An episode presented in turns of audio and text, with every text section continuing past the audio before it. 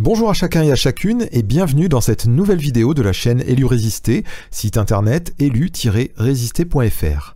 On commence une série de vidéos intitulée La loi ou la grâce qui va donc traiter des alliances que Dieu a passées, avec qui il les a passées et sous quelle alliance nous sommes aujourd'hui et quelles en sont les implications. Et on va essayer de bien comprendre ça parce qu'il y a beaucoup de confusion aujourd'hui parmi les enfants de Dieu qui ne comprennent pas toujours quel était le but des alliances de Dieu, et en quoi nous sommes concernés par l'une ou par l'autre, et quelles sont donc les implications concrètes dans leur vie, comment on doit lire euh, l'Ancien et le Nouveau Testament, enfin tout ça c'était vraiment important à comprendre et ça n'est malheureusement pas possible de résumer ça en 10 minutes. Enfin, c'est possible, hein, bien sûr, mais ça serait largement incomplet. Donc, on a essayé de faire une dizaine de vidéos qui vont bien sûr survoler malheureusement tous les points abordés parce que il faudrait une dizaine d'heures par vidéo pour, en tenir quelque chose. Bon, là, on essaie de faire des, vidéos courtes et qui donc survolent un petit peu chaque thème, mais c'est pour euh, simplement essayer de poser les grandes lignes du message de Dieu et bien entendu après, c'est à vous de chercher par vous-même et de laisser le Saint-Esprit vous donner la pleine compréhension, la, la, révélation du message de Dieu. Donc ce que je vous donne aujourd'hui dans ces vidéos, c'est pas la vérité, c'est ma compréhension à ce jour de la parole de Dieu, et vous allez trouver sur Internet des hommes qui vont, avec peut-être presque les mêmes versets, euh, vous dire exactement le contraire de ce que je peux vous dire. Et vous pourriez légitimement me dire, mais qui est-ce que je dois croire? Eh bien, vous ne devez pas croire des hommes, vous ne devez pas croire une doctrine, vous ne devez pas embrasser une doctrine d'homme, mais vous devez suivre une personne, Jésus-Christ. Et malheureusement, beaucoup de chrétiens s'attachent à des hommes parce qu'ils parlent bien, parce qu'ils ont un langage qui plaît, disent des choses selon ce qu'on a envie d'entendre. Alors ça nous plaît, on s'attache à des hommes. Non, la parole de Dieu, on le verra dans cette vidéo et dans d'autres, la parole de Dieu c'est Jésus-Christ. Et nous devons tous être attachés à Jésus-Christ seul. Alors moi je vous invite à la responsabilité. N'ajoutez pas foi à toute parole d'homme, mais éprouvez vraiment ce qui vous est dit. Si vous êtes dans, un restaurant et qu'on vous amène un, plat, et que en goûtant ce plat vous trouvez qu'il a un goût bizarre, une odeur bizarre, eh bien vous êtes devant un choix, est-ce que vous devez le manger ou est-ce que vous devez vous en abstenir? Eh bien tous les enseignements auxquels vous pouvez être exposé aujourd'hui, il est vital pour vous que vous ayez cette même réflexion. Et pour savoir véritablement si ce qu'on vous donne à manger, c'est-à-dire que l'enseignement qui vous est transmis est vrai, eh bien vous n'avez que deux choses à faire. C'est sonder les Écritures, hein, la Bible, l'Ancien, le Nouveau Testament, prendre bien tous les contextes des versets qui vous sont proposés, et ensuite vous en remettre à Dieu, prier et vous attendre à ce que Dieu vous montre si oui ou non. C'est selon son cœur. Et il le fera. Voilà, alors on va commencer. Et on commence cette vidéo, euh, cette première vidéo, elle va traiter du langage de Dieu. Parce qu'il nous faut comprendre euh, la Bible, et je vais vous expliquer pourquoi je parle d'un langage. 1 Corinthiens chapitre 2 verset 1 nous dit Pour moi frère, c'est Paul qui parle aux Corinthiens, lorsque je suis allé chez vous, ce n'est pas avec une supériorité de langage ou de sagesse que je suis allé vous annoncer le témoignage de Dieu. Car je n'ai pas eu la pensée de savoir parmi vous autre chose que Jésus-Christ et Jésus-Christ crucifié. Moi-même, j'étais auprès de vous dans un état de faiblesse, de crainte et de grand tremblement, et ma parole et ma prédication ne reposaient pas sur les discours persuasifs de la sagesse, mais sur une démonstration d'esprit et de puissance, afin que votre foi fût fondée non sur la sagesse des hommes, mais sur la puissance de Dieu, Cependant, c'est une sagesse que nous prêchons parmi les païens, sagesse qui n'est pas de ce siècle, ni des chefs de ce siècle qui vont être anéantis. Nous prêchons la sagesse de Dieu, mystérieuse et cachée, que Dieu, avant les siècles, avait destinée pour notre gloire, sagesse qu'aucun des chefs de ce siècle n'a connue, car s'ils l'eussent connue, ils n'auraient pas crucifié le Seigneur de gloire. Mais comme il est écrit, ce sont des choses que l'œil n'a point vues, que l'oreille n'a point entendues, et qui ne sont point montées au cœur de l'homme, des choses que Dieu a préparées pour ceux qui l'aiment.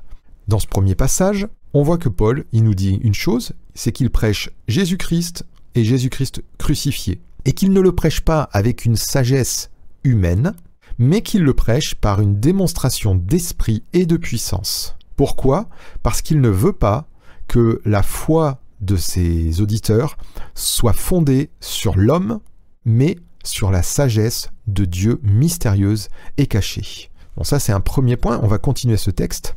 Il dit donc les choses qui ne sont pas montées au cœur de l'homme, euh, ben, Dieu nous les a révélées par l'Esprit. car l'esprit sonde tout, même les profondeurs de Dieu. Lequel des hommes, en effet, connaît les choses de l'homme, si ce n'est l'esprit de l'homme qui est en lui? De même, personne ne connaît les choses de Dieu, si ce n'est l'esprit de Dieu. Or, nous, nous n'avons pas reçu l'Esprit du monde, mais l'Esprit qui vient de Dieu, afin que nous connaissions les choses que Dieu nous a données par sa grâce. Et nous en parlons non avec les discours qu'enseigne la sagesse humaine, mais avec ceux qu'enseigne l'Esprit, employant un langage spirituel pour les choses spirituelles. Mais l'homme animal ne reçoit pas les choses de l'Esprit de Dieu, car elles sont une folie pour lui, et il ne peut les connaître parce que c'est spirituellement qu'on en juge. L'homme spirituel, au contraire, juge de tout, et il n'est lui-même jugé par personne, car qui a connu la pensée du Seigneur pour l'instruire? Or, nous, nous avons la pensée de Christ. Donc, dans ce passage, nous voyons très clairement qu'il nous parle que l'Esprit révèle les choses de Dieu. L'Esprit enseigne. Et il enseigne quoi? La pensée de Christ. Et il dit aux Corinthiens qu'ils ont reçu l'Esprit de Dieu et que cet esprit de Dieu donc leur parle dans un langage spirituel. Voilà, c'est tout ce passage-là que je voulais vous souligner et qui nous indique donc qu'il existe deux langages, un langage spirituel et un langage naturel.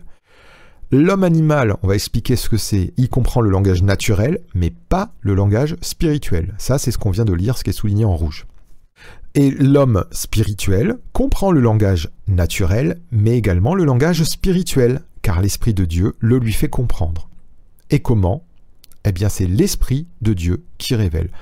Ça c'est une chose euh, indiscutable. Euh, si nous n'avons pas l'Esprit de Dieu pour nous faire comprendre les choses de Dieu, nous ne pouvons les comprendre.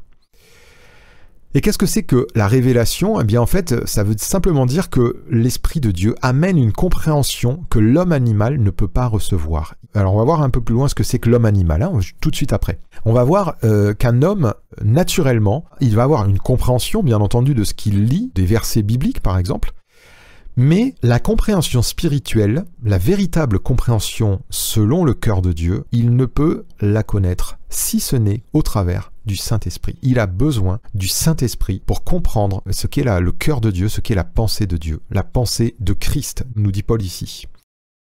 Alors on va voir un petit peu plus ce qu'est l'homme animal. Jean au chapitre 3 verset 1 mais il y eut un homme d'entre les pharisiens nommé Nicodème, un chef des Juifs, qui vint, lui, auprès de Jésus de nuit, et lui dit, Rabbi, nous savons que tu es un docteur venu de Dieu, car personne ne peut faire ces miracles que tu fais si Dieu n'est avec lui.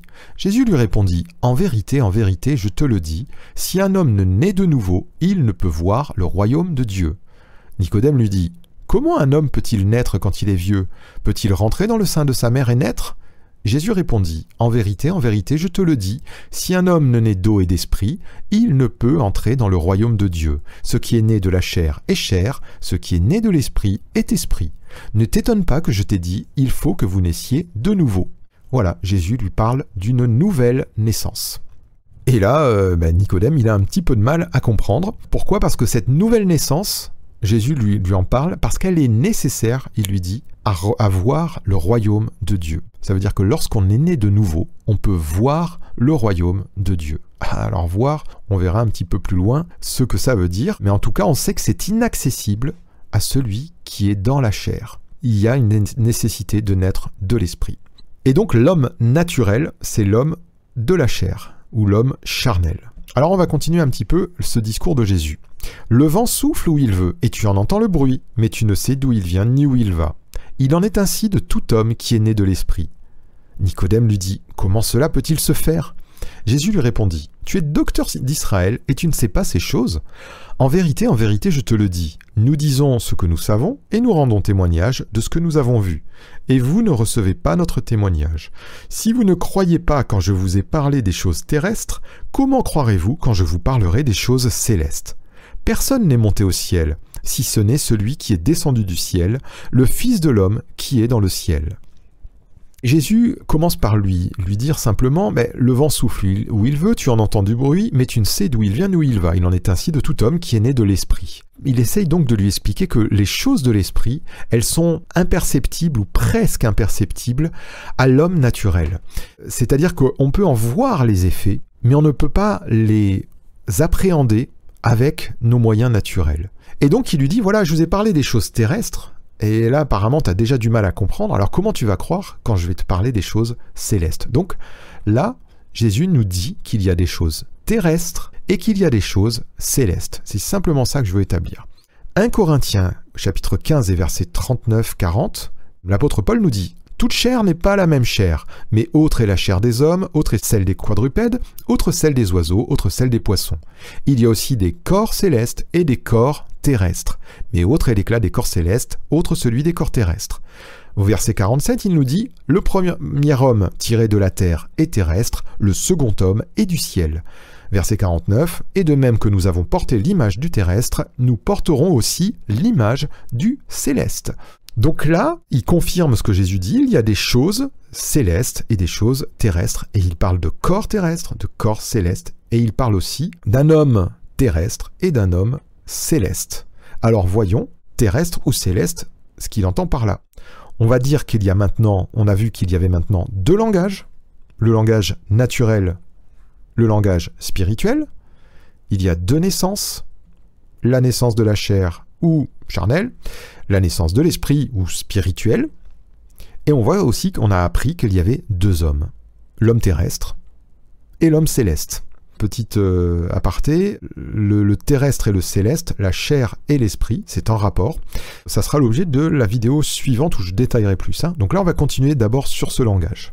Jacques, au chapitre 3, verset 15, nous dit cette sagesse n'est point celle qui vient d'en haut, donc il parle encore d'une sagesse lui aussi, mais elle est terrestre, charnelle, diabolique. Donc il y a une sagesse d'en haut, il nous précise. Regardez au Jean au chapitre 8 et verset 23, Jésus dit aux pharisiens, Vous êtes d'en bas, moi je suis d'en haut, vous êtes de ce monde, moi je ne suis pas de ce monde. Donc il y a aussi deux appartenances, l'une du monde, ou d'en bas, et l'une pas de ce monde, d'en haut, donc du ciel, vous avez compris.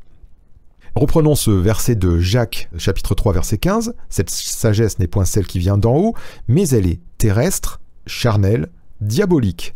Vous voyez qu'il associe ce qu'on a vu tout à l'heure, terrestre, charnel, à diabolique. Il y a deux descendances, l'une en rapport avec le diable, l'une en rapport avec Dieu, avec Christ. Regardez Jean au chapitre 8, verset 42. Jésus leur dit, Si Dieu était votre Père, vous m'aimeriez, car c'est de Dieu que je suis sorti et que je viens. Je ne suis pas venu de moi-même, mais c'est lui qui m'a envoyé. Pourquoi ne comprenez-vous pas mon langage, voyez? Parce que vous ne pouvez écouter ma parole. Verset 44. Vous avez pour père le diable, et vous voulez accomplir les désirs de votre père. Il a été meurtrier dès le commencement, et il ne se tient pas dans la vérité, parce qu'il n'y a pas de vérité en lui. Lorsqu'il profère le mensonge, il parle de son propre fond, car il est menteur et le père du mensonge. Et moi, parce que je dis la vérité, vous ne me croyez pas. Ce texte-là, il confirme ce que je vous ai dit, hein, qu'il y a des fils du diable. Jésus dit, vous avez pour père le diable. Et il nous dit aussi, il nous confirme aussi qu'il y a deux paroles. Une parole de mensonge et une parole de vérité.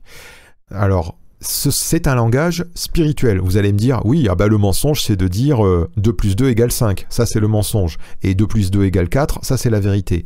Mais la parole de Dieu, elle nous parle dans un langage, toute la parole de Dieu nous parle dans un langage spirituel. C'est ça qu'il faut comprendre. Donc, ça n'est pas un langage que nous pouvons comprendre avec l'intelligence naturelle.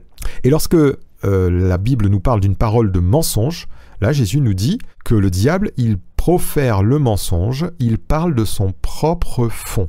Autrement dit, ce que la Bible appelle le mensonge, c'est de parler de son propre fond.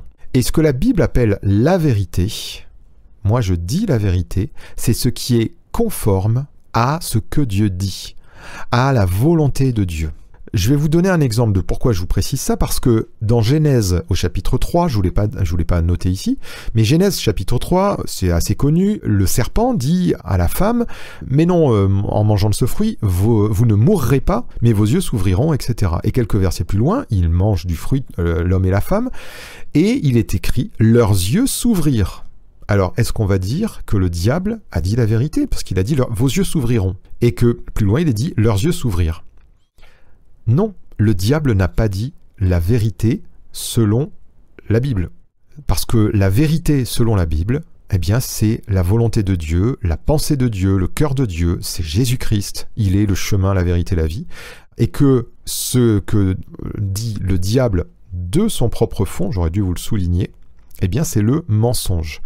Et on va pouvoir penser aussi que ce qui est terrestre, charnel, diabolique, ça se tient dans le mensonge. Alors Jean au chapitre 14, verset 6 nous dit, Jésus lui dit, Je suis le chemin, la vérité et la vie, nul ne vient au Père que par moi.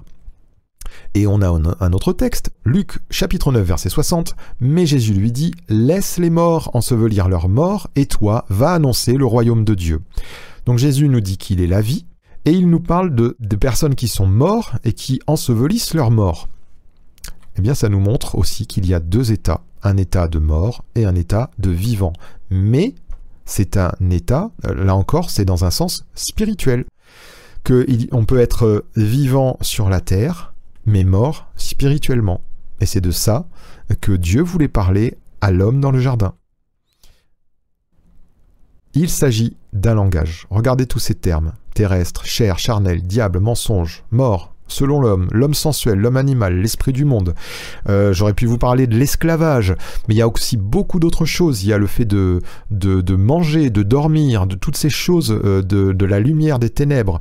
Euh, toutes ces choses, elles nous parlent dans un langage spirituel. Et donc, il y a, donc euh, à ces choses-là s'oppose ce qui est céleste, ce qui est de l'esprit, ce qui est spirituel, ce qui est de Christ, ce qui est de la vérité, ce qui est selon Dieu, ce qui est la vie, l'esprit de Christ, l'esprit de liberté. Ça, c'est, enfin, la liberté, ça, c'est d'autres expressions euh, qu'on retrouve. Tout ça fait partie d'un langage spirituel. Et je vais vous montrer qu'il y a beaucoup d'interlocuteurs euh, de Jésus qui ne comprenaient pas qu'il parlait dans ce langage spirituel. Alors d'un côté, je vais vous mettre ce qui est terrestre, et de l'autre, ce qui est céleste.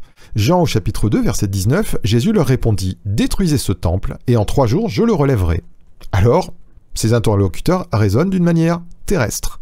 Ils lui disent, Il a fallu 46 ans pour bâtir ce temple, et toi en trois jours tu le relèveras et Jean nous apporte la, révélation, mais il parlait du temple de son corps. C'est pourquoi lorsqu'il fut ressuscité des morts, ses disciples se souvinrent qu'il avait dit cela, et ils crurent à l'écriture et à la parole que Jésus avait dite.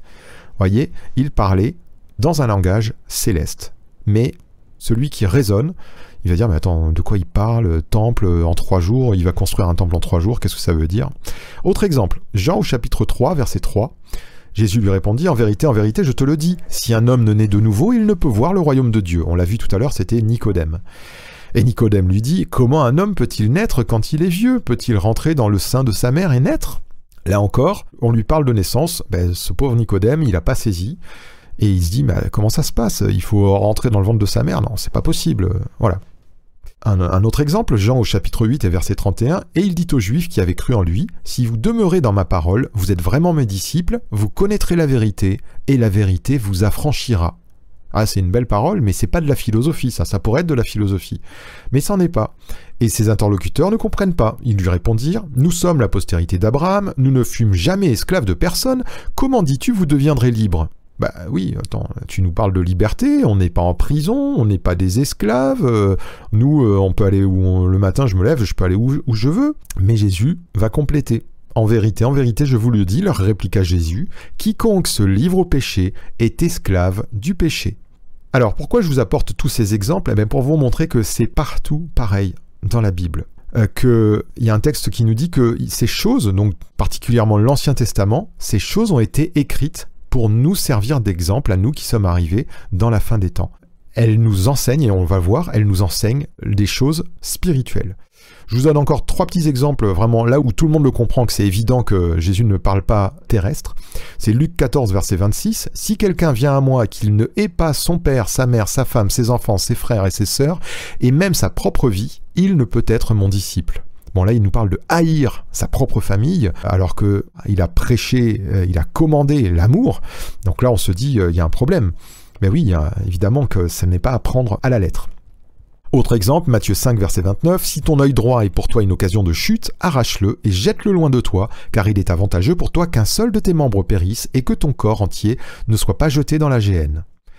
Et enfin, un autre exemple. Donc là, c'est évident que Jésus ne nous appelle pas à nous mutiler, à nous couper la main euh, si on a fait euh, une bêtise, euh, à nous arracher un œil, etc. Et ça, c'est vraiment très évident, je ne développe pas plus. Jean au chapitre 7 et verset 38, Celui qui croit en moi, des fleuves d'eau vive couleront de son sein, comme dit l'Écriture. Donc vous voyez que dans l'Écriture, dans l'Ancien Testament, il y avait des passages qui nous disent que ceux qui croiront, eh bien, il y aura des fleuves d'eau vive qui vont couler d'eux. Mais évidemment, on comprend bien que c'est quelque chose qui est figuratif. On ne va pas avoir de l'eau qui coule de son ventre parce qu'on a cru en Jésus. Voilà, c'est une évidence. Mais c'est pour vous montrer qu'il y a ce langage spirituel. Pourquoi utiliser un langage spirituel? Eh bien, on a un début de réponse. Dans Matthieu 13 et verset 10, les disciples s'approchèrent de lui et lui dirent Pourquoi leur parles-tu en parabole? Jésus leur répondit Parce qu'il vous a été donné de connaître les mystères du royaume des cieux et que cela ne leur a pas été donné, car on donnera à celui qui a et il sera dans l'abondance, mais à celui qui n'a pas, on notera même ce qu'il a. C'est pourquoi je leur parle en parabole, parce qu'en voyant, ils ne voient point, et qu'en entendant, ils n'entendent ni ne comprennent. Alors, vous savez que Jésus utilisait des paraboles et il, euh, explique à ses disciples que euh, les paraboles, c'était des, petites histoires imagées pour parler des choses célestes. Et ces petites histoires, elles ont une, une compréhension qu'il nous faut trouver. Et cette compréhension, eh bien, il dit qu'elle va être donnée à celui qui a, mais qu'elle n'est pas donnée à celui qui n'a pas. Alors la question serait de savoir qu'est-ce qu'il faut avoir pour comprendre ce que nous dit Jésus par ces paraboles Eh bien, ce qu'il faut avoir, ce qu'il faut avoir, c'est la foi. C'est avoir foi dans celui qui révèle. Et il faut avoir l'humilité de lui demander la compréhension pour recevoir. Mais celui qui veut comprendre par lui-même, alors lui, il va penser avoir quelque chose, il va penser avoir compris quelque chose, parce que tout le monde peut comprendre quelque chose en écoutant une parabole de Jésus, mais Jésus dit, ben, toi qui crois avoir, toi qui crois avoir tout compris, eh bien, ce que tu auras compris, on te l'ôtera. Ça, ça, veut dire que ça ne te servira pas à avancer dans une foi véritable et dans une connaissance de la volonté de Dieu, de Dieu lui-même. Donc, ce que Dieu, ce que Jésus nous invite, c'est à rechercher, à demander, à avoir l'humilité et à avoir la foi que Dieu donne à celui qui est humble, qui veut recevoir humblement. Et on va voir dans Acte 28, je vais pas vous le lire pour euh, gagner un petit peu de temps, que Paul il va expliquer aux Juifs de Rome, à qui il a, annoncé l'évangile et qui reste encore endurci, eh bien que c'était prophétisé qu'ils resteraient endurcis, en tout cas une partie des Juifs, parce que à cause de leur endurcissement, eh bien Dieu voile euh, carrément leurs yeux pour qu'ils ne comprennent pas de leur cœur. On peut comprendre avec notre euh, intellect, mais notre cœur, on le verra dans la prochaine vidéo, c'est autre chose. Et on a besoin, donc comme je vous l'ai dit, de la foi et de l'humilité. Alors on va voir un deuxième euh, aspect de pourquoi Dieu utilise un, langage particulier. Imaginez un homme du 1er siècle à qui on voudrait parler d'un avion. Ça n'existait pas il y a 2000 ans, un avion. Alors comment on ferait pour lui expliquer ce que c'est qu'un avion? On lui expliquerait qu'il s'agit d'une machine qui peut transporter des gens comme un char à roues, puisqu'à l'époque, un char à roues, ça pouvait transporter des gens mais qui possède des ailes qui le font voler comme un oiseau. Voilà, on pourrait euh, lui, lui, parler de la sorte. On prendrait donc des images de choses que cet homme connaît bien, qui sont de son quotidien, pour lui décrire une chose d'une réalité qu'il ne connaît pas. Et vous voyez, ça, c'est exactement ce que Jésus, ce que Dieu dans l'Écriture, euh, par le passé, puis ensuite par Jésus, et par ses apôtres par la suite, nous apprend. Il prend des choses euh, terrestres, des choses que nous connaissons, des choses très universelles d'ailleurs, et il nous, explique par toutes sortes de circonstances, de récits, de, de paraboles et autres, eh bien, il nous explique des choses qui sont spirituelles, des choses qui ne sont pas à la portée de l'homme naturel, mais que justement son esprit veut nous révéler. On a besoin de l'esprit pour recevoir ces choses de Dieu. Et donc c'est ce que Dieu fait, il prend des choses terrestres pour nous parler des choses célestes et même si tous les hommes ne reçoivent pas sa parole. Mais j'ai une réponse à ça. Jean au chapitre 1, verset 12 nous dit, Mais à tous ceux qui l'ont reçu, sa parole, Jésus-Christ, à ceux qui croient en son nom, elle a donné le pouvoir de devenir enfants de Dieu, lesquels sont nés non du sang, ni de la volonté de la chair, ni de la volonté de l'homme, mais de Dieu. Alors on va voir un petit peu plus loin, puisqu'il s'agit d'un langage, on va voir le début de l'évangile de Jean, au chapitre 1er, verset 1er, nous dit Au commencement était la parole, et la parole était avec Dieu, et la parole était Dieu. Et au verset 14, plus loin, il nous dit Et la parole a été faite chair, et elle a habité parmi nous, pleine de grâce et de vérité, et nous avons contemplé sa gloire, une gloire comme la gloire du Fils unique venu du Père. Donc Jean nous dit au commencement était la parole et on voit que il euh, paraphrase, enfin en tout cas il reprend un peu l'idée de Genèse 1. Au commencement, Dieu créa les cieux et la terre. Alors je vous pose une question. Si Dieu parle dans un langage spirituel, est-ce qu'on ne peut pas voir autre chose que la création de la terre et des cieux donc, c'est-à-dire, sous-entendu, le ciel bleu qu'on voit là au-dessus de nous et cette terre qu'on a sous nos pieds, est-ce que c'est bien de ça dont Dieu nous parle en Genèse 1 Puisque Jean en fait euh, une reprise en Jean 1. Ou alors, est-ce que Dieu n'est pas en train de nous parler de quelque chose d'autre? On va oublier, alors je dis pas que c'est, évidemment qu'il y a ce récit dans Genèse 1 de la création, mais on va essayer d'oublier cette réalité terrestre pour voir si Dieu n'est pas en train de nous parler d'une dimension qu'il appelle ciel, ou le céleste, ou une dimension spirituelle, ou une dimension d'en haut, ou une dimension qu'il appelle le royaume de Dieu. Je dis dimension, dites, euh, je sais pas, réalité, sphère, euh, appelez, ça un peu, peu importe le, mot. Hein. Et d'une autre, qui est une dimension terrestre, qui est donc euh, en rapport avec la terre, qui est charnelle, qui est d'en bas, qui est du monde.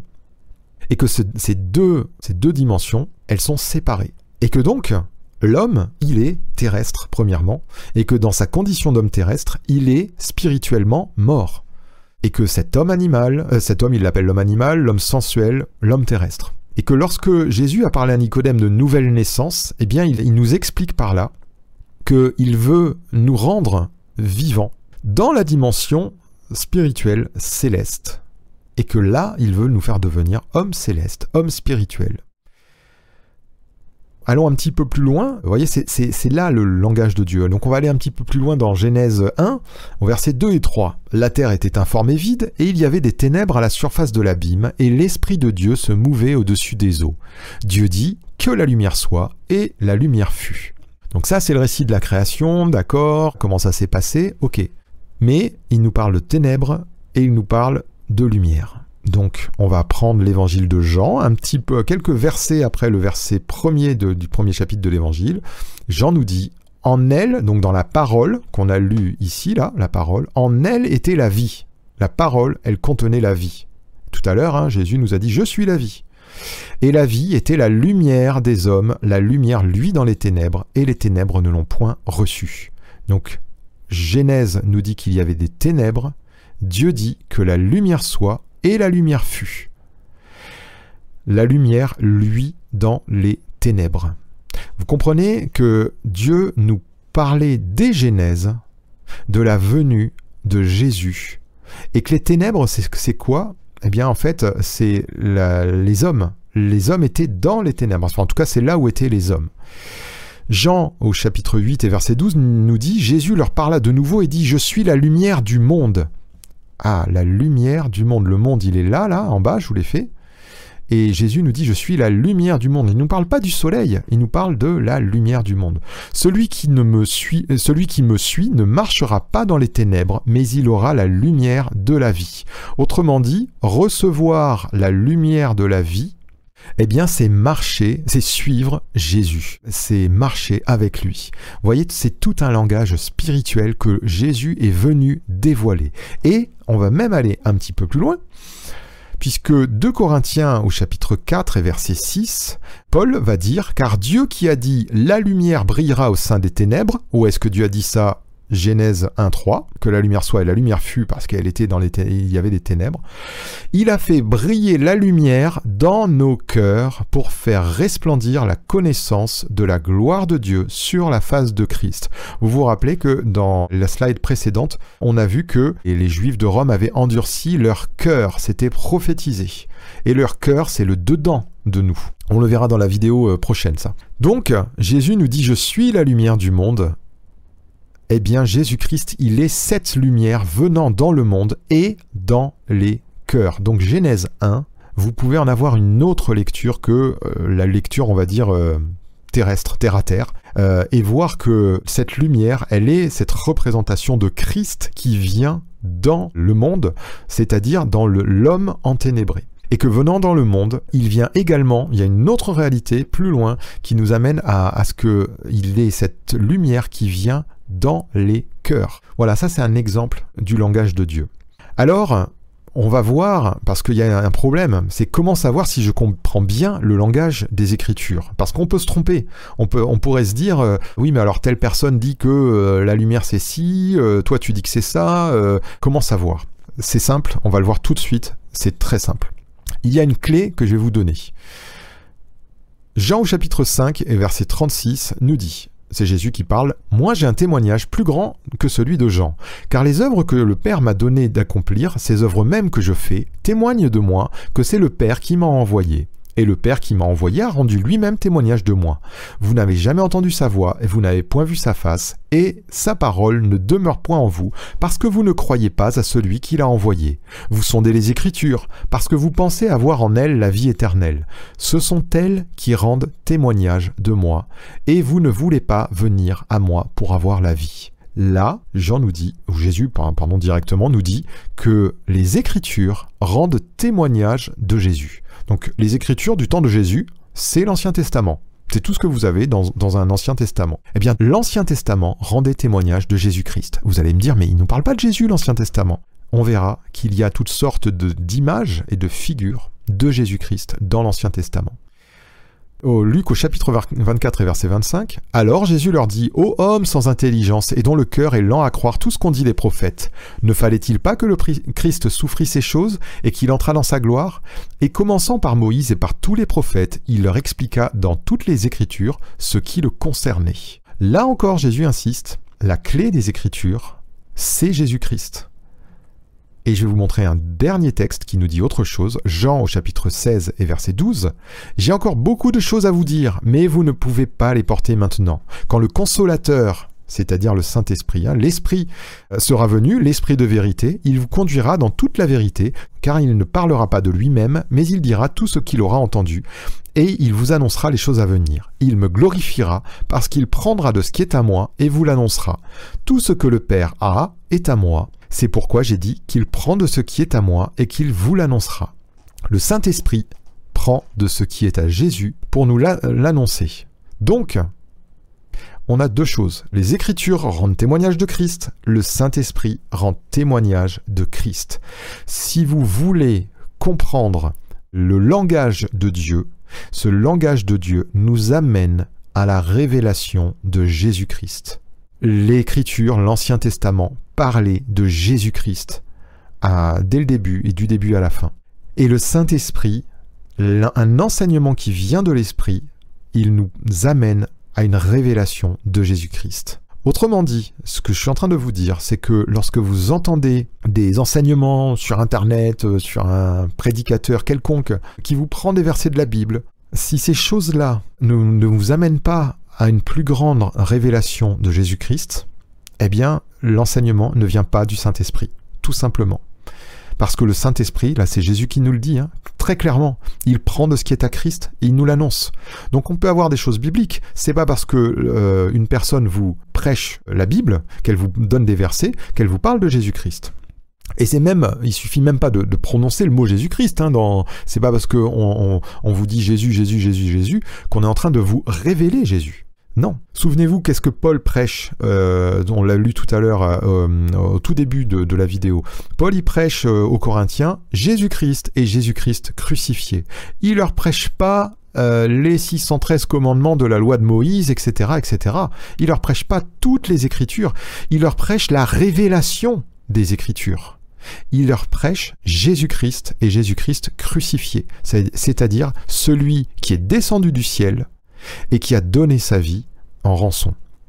Dans tous les enseignements que vous allez écouter, dites-vous une chose, est-ce que ça me parle de toi, Seigneur? Est-ce que ça me parle de Jésus-Christ? Est-ce que ça m'amène à Jésus-Christ? Est-ce que ça m'amène à comprendre, à me révéler l'œuvre de Christ, la personne de Christ, la magnificence de Christ, les perfections de Christ?